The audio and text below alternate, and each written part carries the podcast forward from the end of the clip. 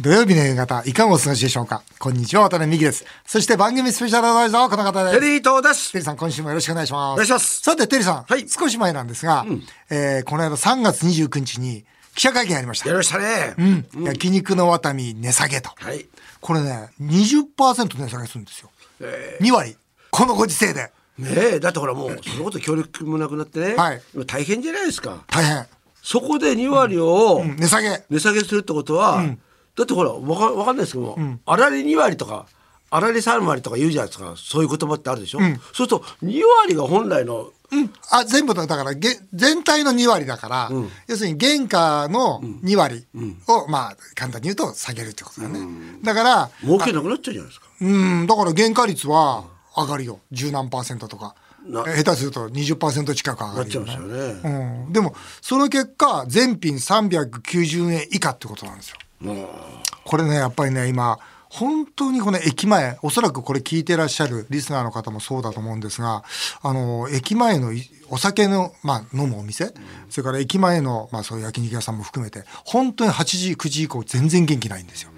だからまあ本当にコロナが続いているともう慣れちゃってるんですね体があもう軽く言ってもまあすぐ帰ろうということと、長居しないそれからってことだ長いしないそれと同時にもう家に帰るという習慣ですよね、ただ一部の方は本当にたくさん今まで通り生きてるんですよでもそのす割合から言うとどうでしょう3割ぐらいの方が元に戻って7割ぐらいの方はもうライフスタイルが変わってしまって、まあ、飲みに行く習慣がなくなったみたいな感じで、ですからそういう方々にもう一回来てくださいよと、うんこれだけ安くてこれだけ美味しいもの出しますからということでその習慣さえも変えたい、まあ、今日は帰ろうと思ってたけどなんかワタミやってるらしいよと一杯行こうかと、ね、焼肉食べに行こうかとその同僚と仲間の方とで4月じゃないですかだからいろんなこれからね歓迎会もあるし歓迎会もあるしこれからみんなでコミュニケーション取らなきゃいけないじゃないですかだからもう一回そのコミュニケーションの場を取り戻そうよということで、まあさせていただいたとなるほどいう値下げなんですよ。キャッチフレーズを私が書いたんですよ。何ですか値上げが続く世の中、ワタミは挑戦します。えーロース、カルビ、ハラミ、量を変えず、オール390円。量を変えないってすごいですよね量、逆にね、あの、あれなんですよ。あの、わワタミの、あの、カルビがあるんですよ。ワタミカルビっていう、まあ、メインの。これなんか70グラ75グラム、90グラムに増やしましたから。もともと390円だったんで、そのままにしておくと値下げにならないから悔しいから。 ね。75グラムを90グラムに増やして。あと、それこそご飯なんかも増やしたり。あと、やっぱあの、やっぱね、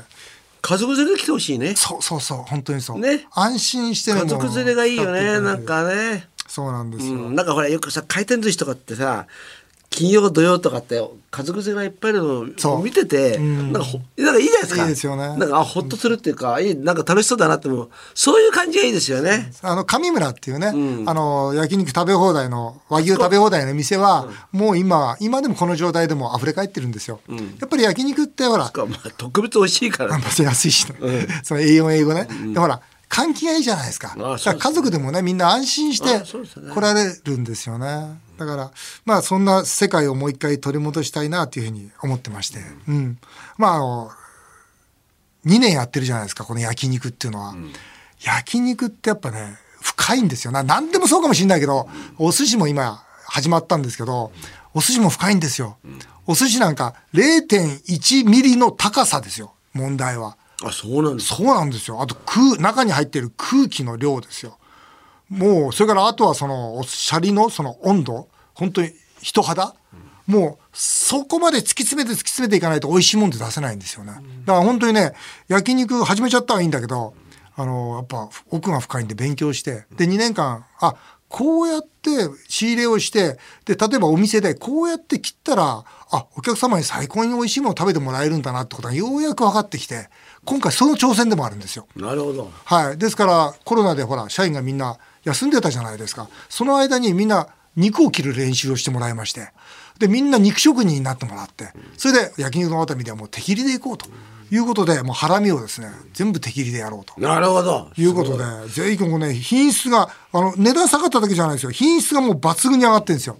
えーぜひこの週末もですね焼肉のワタミでですね390円焼肉本物ですから本試してく物のださ390円焼肉楽しんでいただきたいなと思いますまたあれですねビールはですね、サントリーさんのパーフェクトビールすごいじゃないですかこれなんでかってさ僕糖質ゼロだからやっぱ肉食べて健康に気を使って糖質気持ちよくですよ糖質ゼロ。いいでしすょごいですね。いいでしょ390円でこれパーフェクトビール出しますよ。ええうん。で、僕はね、実はね、これ、パーフェクトビール僕は大好きなんですよ。この糖質がない、あの、ああちょっとしたあっさり感っていうか。だからね、まあ自分の好みも入れて、まあこの焼肉の渡美の390円の勝負は、パーフェクトビールも390円にしようと。はい。全面的に。絶対いいですよね。いいうん。糖質ゼロってのは絶対いいですね。いいでしょはい。ああ、これで勝負させていただきたいと。はい。えーさて、CM の後は先週に引き続き、俳優の石田純一さんをゲストに迎えします。ぜひお聞きください。日本放送渡辺美希5年後の夢を語ろう。先週に引き続き、ゲストは俳優の石田純一さんです。よろしくお願いいたします。よろしくお願いいたします。さて石田さん、この番組ではゲストの方皆さんに同じ質問をさせていただいております。はい石田純一さんの5年後の夢をお聞かせください。どうぞ。はい。私の5年後の夢は、じゃん。おー、そうきました。今話題になっておりますけども、うんアカデミー賞ですア。カデミー賞とはい石田純一とはいいうふうに色紙に書いていただきました。アカデミー賞はどう、どう取るんですか主演ですかそれとも作品で、もしくは監督やる何を取るんですか、あの、もちろん作品で撮れるのが一番ですけれども、はいあの、脚本監督です。おおはい。ー、あれですか何かもう脚本とか書かれてるんですかあの、最近暇なんでいっぱい書いてます。ああ、そうですか。えらいえらい。そうですか、テリーさん。いや、すごいですうんね。テリーさんやっねぱり、クリエイターですよね。どんな、まあ、そのどんな映画を作りたいかちょっと聞かせてください。そうですね。あの、基本的に僕ら映画は、あの、まあ、日本映画で言えば、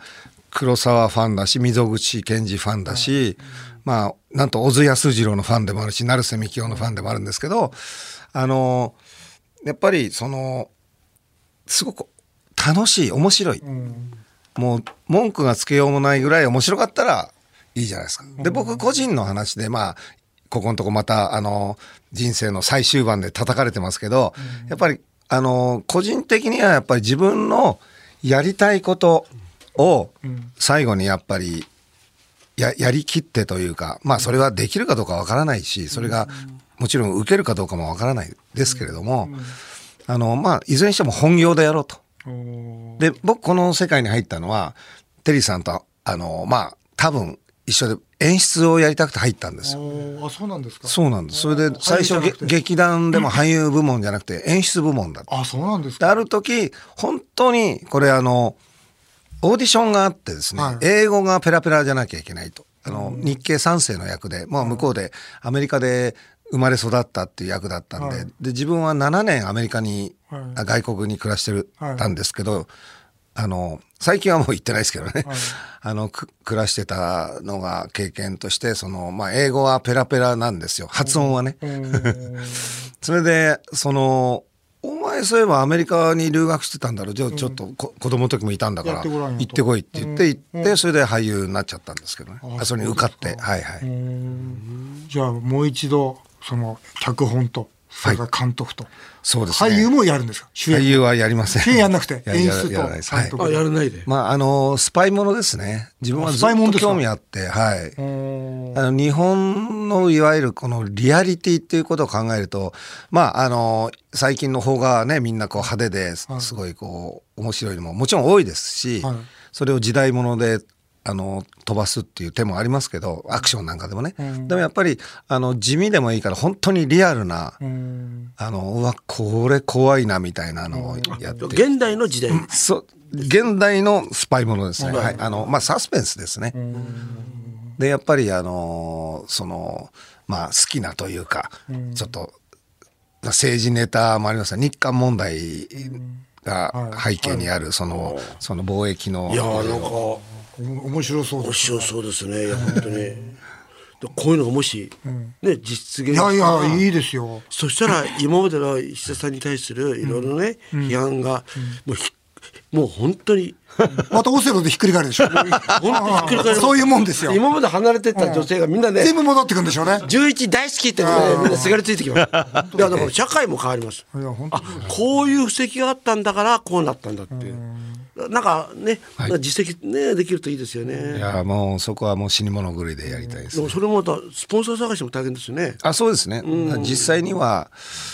あの昔あの西部の堤義明さんとご飯を、あの一緒に食べさせていただいた時、お前は監督よりも脚本はいいけどお前はプロデューサー向きだよって言われたことがあるんですけど、その言葉を守ってプロデューサーだけをやろうかなと思ったんですけど、やっぱり一回は監督やりやりたいですいいね。ですね。でも5年後の夢、アカデミー賞とね、これはいいですね。うん、ぜひ頑張っていただきたいすとごい。ありがとうございえまーす。と思います。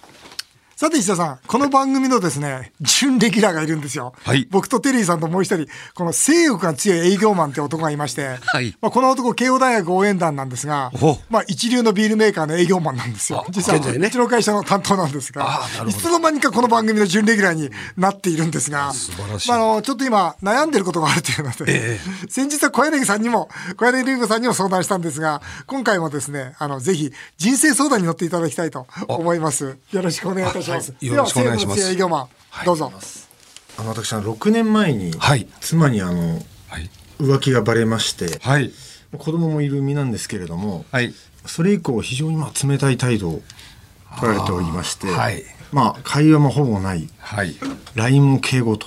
いうのが、おえー続いてるんですがなるほどなんとかそろそろそれを打開したいなと思っておりまして、ぜひちょっと私が尊敬する医者さん から一言アドバイスをいただければと思いまして今日質問させていただきます。そう前回ね尊敬する人は誰だっていう話でね、もう石田純一さんです、あのーそれはですね、やっぱり女性として、はいまあ、扱うって言い方はちょっとね、あの、乱暴な言い方ですけども、あのー女性として、やっぱり、あの、彼女をはい引き立てるというか、はいそこが僕は一番じゃないかなと思う。そこが今失われてるところじゃないかなとは思います。どどう引き立てだから、うまあ、後ろからこう、ちょっとこう抱きしめる抱きしめるとか。で、絶対そんなもん、そんなもん嫌がったり、はいまあ、そういうびっくりすることもあるとも、まあ、思います。向こうもね。で、やめてって、それでも、あのー行くと。はい続けるこれ例えばどういう状況の中ではい後ろから抱きしめればいいですか。 あ、ほらいろだんなから、あの、例えば台所で料理をしてる時とかあるじゃないですか。そうですね。だから洗濯してるとかどうどういう洗濯してるとか。まあ、ここもですね、やっぱり、どちらかっていうと、相手が忙しくして、はいあ、子供も今、お弁当作って出さなくちゃなんていう時に、後ろからそっと抱きついたら、何してんのってね、やられますこれダメなんだの悪いわ先ほど、あの、あの、まあ、この間も言ったとは思うんですけど、その、いわゆる副交感神経優位な時夕方ですよ相手がね、そうそう、優位。ぼーっとしてる時ですようんぼーっとしてる、ちょっとこう、夕日が沈む。ちょっと寂しい気持ちになってる時、はいはい、うん、そこを狙ってそこを狙ってですね。それ石田さんもやってるんですかたまに。あの、たまにで すね。あの、大抵、あの、すいません、拒否られますから。何してんやのめて何してんのみたいな。でも、あの、そこをめげちゃいけないっていうことですね、やっぱりね。ね、よかったですね。またありがとうございます本当。その他にです ね、えー番組ホームページで募集しましたところ、石田さんにはたくさんこのモテたい方々の質問が来ておりますので読み上げさせていただきます。お願いします。はいまずは下北沢の劇団俳優さんです。F さん。石田純一さんに質問です。コロナで仕事や貯金がなくなり、全財産を失いました。えー石田さんはフリーは文化発言で全財産がなくなった時、どんなモチベーションだったのか、えー俳優の後輩として教えてください。はい。そうですね、やっぱりあのー波もそうだけどガーンと上がったら下がりますし、グワーンと下がったらグワッ次上がるじゃないですか、まあ、それを信じきるしかないですね。なるほど。次は上がるぞと。はいということあのーこれ本当なんですよ、はいあのその程度の差こそあれ、必ずこうジャンプする時はその足をこうね曲げて曲げて伸ばしたままジャンプできないし、伸びきった状態からそれ以上いかないじゃないですか、っていうふうに僕なんかは、意識の中でね。はい心がけて、言い聞かせますけどね、葛飾区の玄ちゃんさんです。えー渡辺美樹さんも私も意外と奥手で、女性との最初のデートから悩みます。うん、そうだな。最初のデートの時のポイント、初めてホテルに誘う時のポイントを教えてください。これこれはあれでしょ、石田さんもう絶対でしょ。最初にホテル誘うと、ホテルですよ。うんホテルはハードル高いですよねあ高いですよね高いですよねそれはあのもういくつになってもどれだけ経験してもあのドキドキすどるれだけ経験しても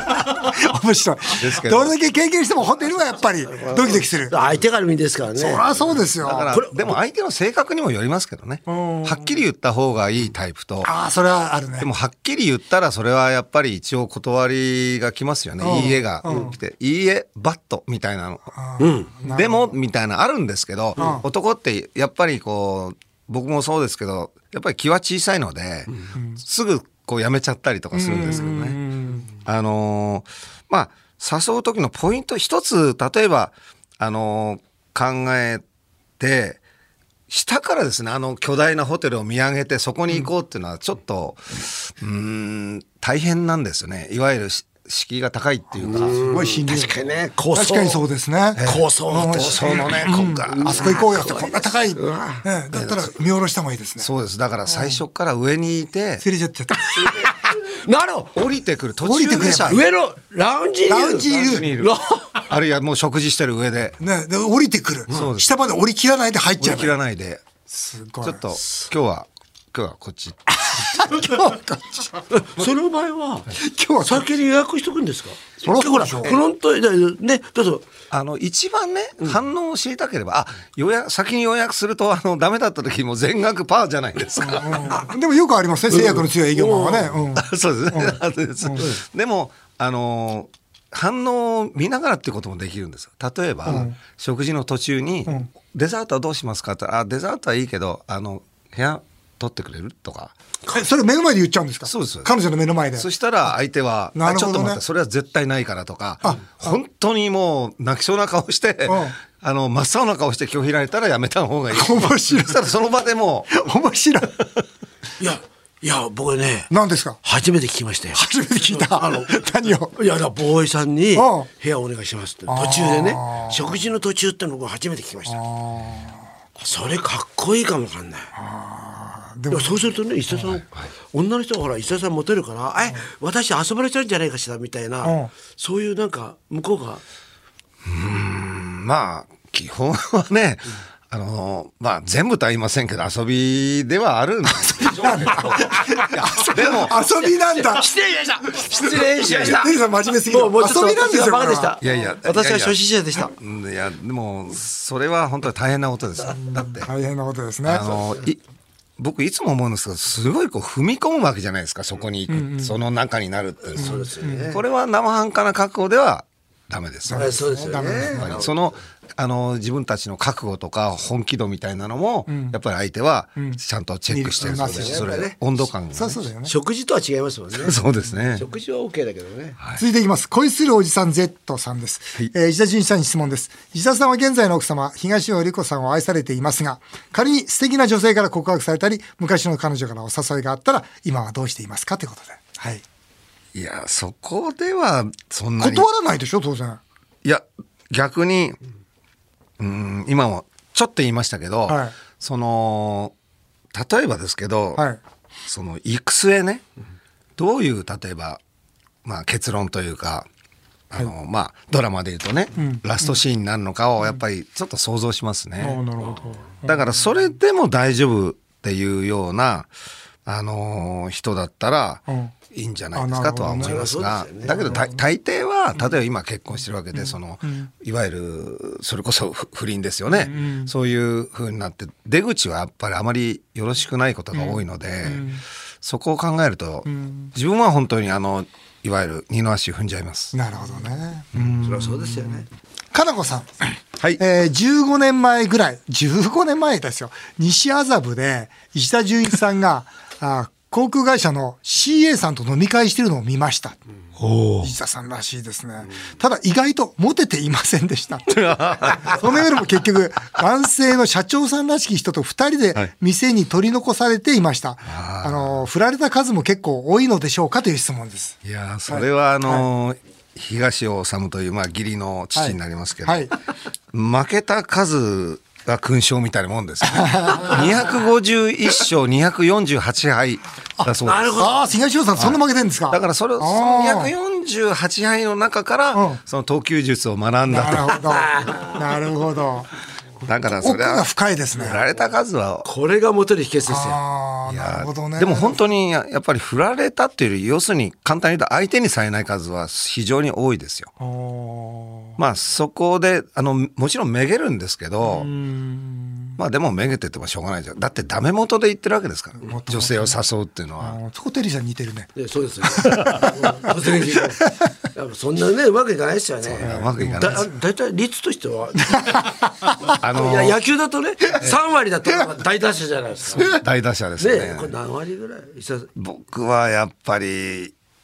2割4分くらいじゃないですあかでもああ、でもね、これて、リリスナーの方々勇気づけられたと思いますよ。石田さんでさえ2割4分。だったら俺は1割でもいいで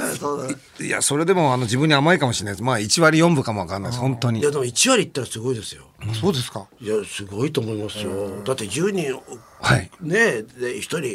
目標はだから10打数1安打ですよああ、本当ですか。本当です本当ですこれはあの高校ぐらいの時にあの自分に言い聞かせて高校から、 高校から言い聞かせてんですか。はい面白すぎる。高校から 言い聞かせてます。1割打者で行こうと。はいすごいなあ。昔101回目のプロポーズってね武田鉄矢さんのねありましたあねうんの浅野敦子さんとおやりになったドラマんで100回振られて101回目にようやくでもあんないい女を手にできるっていうのはやっぱり 100, 100回負けたから振られたから